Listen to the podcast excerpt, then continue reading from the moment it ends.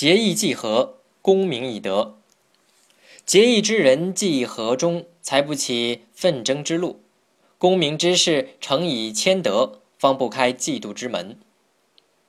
这段话的意思是说，崇尚结义的人要用谦和诚恳的态度来加以适当调和，才不至于留下引起激烈纷争的隐患。功成名就的人要保持谦恭和蔼的美德，这样才不会给人留下嫉妒的把柄。十六国时期，后赵的开国皇帝石勒年少时和邻居李阳很要好。可是有一次，两人为了一件小事打了起来。两人少年气盛，各不相让，拳脚交加，双方都打得头破血流，还不罢休。从此，两人成了仇敌，再也不相往来了。石勒称帝后，举办宴会，并派人去请李阳。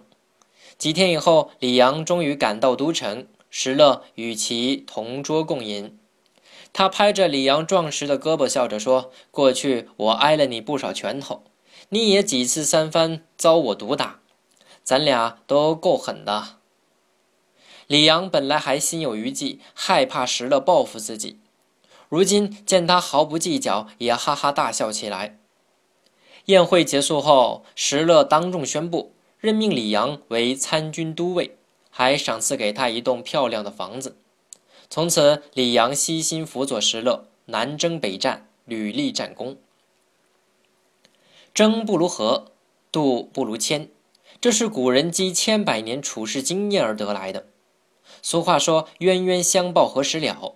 争来争去，只是两败俱伤，除此而外一无所获。所以佛教是称为三毒之一，必欲破除而后快。当然。这里需要掌握一个分寸，是不为私情私事而争。如遇破坏公义之事，还是应该挺身而出的。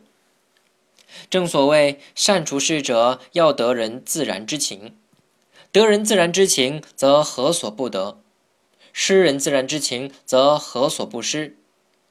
不为帝王为然，虽二人同行，亦离此道不得。